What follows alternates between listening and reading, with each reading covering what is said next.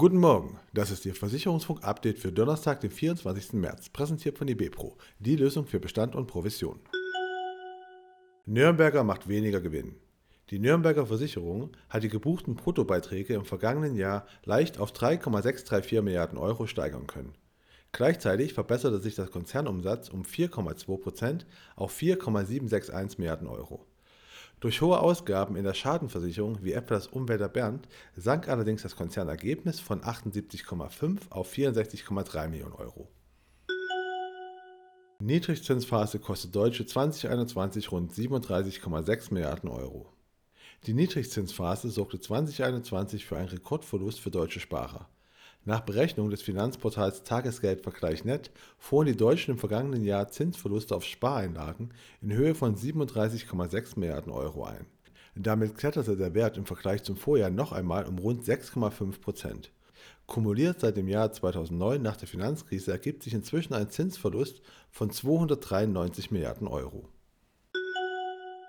Computerkriminalität in der deutschen Wirtschaft 94 Prozent der Unternehmen schätzen das Risiko durch Computerkriminalität für die deutsche Wirtschaft als hoch oder sehr hoch ein. Obwohl drei Viertel der befragten Unternehmen sich schon einmal mit dem Thema Cyberversicherung befasst haben, verfügen lediglich 39 Prozent über diesen speziellen Versicherungsschutz. Das zeigt die E-Crime-Studie von KBMG. Digitalisierung der BAV-Verwaltung. Für etwa die Hälfte der Unternehmen ist der aktuelle Prozess zur Verwaltung der betrieblichen Altersvorsorge zu aufwendig. 40 Prozent der Befragten beklagen fehlende Transparenz und Überblick. Lediglich 20 Prozent können keine Nachteile oder Defizite erkennen. Aber nur ein Viertel der Unternehmen hat die BAV-Verwaltung bereits vollständig digitalisiert. Bei 57 Prozent der Befragten werde zum Teil digital verwaltet, jedes zehnte Unternehmen arbeitet dagegen noch vollständig analog auf Papier. Das geht aus einer Umfrage des Dienstleisters PCAK GmbH hervor. Finanzdienstleister setzen auf Mehrwertservices. 56% der Finanzdienstleister bieten aktuell bereits Mehrwertdienstleistungen an. Bei 10% befindet sich ein Projekt in der Umsetzung, 21% sind noch in der Planungsphase. In 13% der befragten Finanzinstitute gibt es bislang weder Pläne noch Aktivitäten bezüglich von Mehrwertservices. Dies zeigt eine Studie des Fintechs Etwas gemeinsam mit dem IT-Finanzmagazin und Pfefferminzia. Provinzial spendet.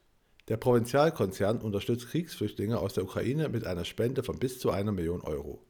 Die Hälfte davon wird unmittelbar zur Verfügung gestellt. Darüber hinaus verdoppelt der öffentliche Versicherer Spenden aus der Belegschaft sowie aus seinem Agenturvertrieb bis zu einem Volumen von weiteren 500.000 Euro und hat dazu im Konzern einen Spendenaufruf gestartet. Und das war Ihr Versicherungsfunk-Update für Donnerstag, den 24. März, präsentiert von eBepro, die Lösung für Bestand und Provision.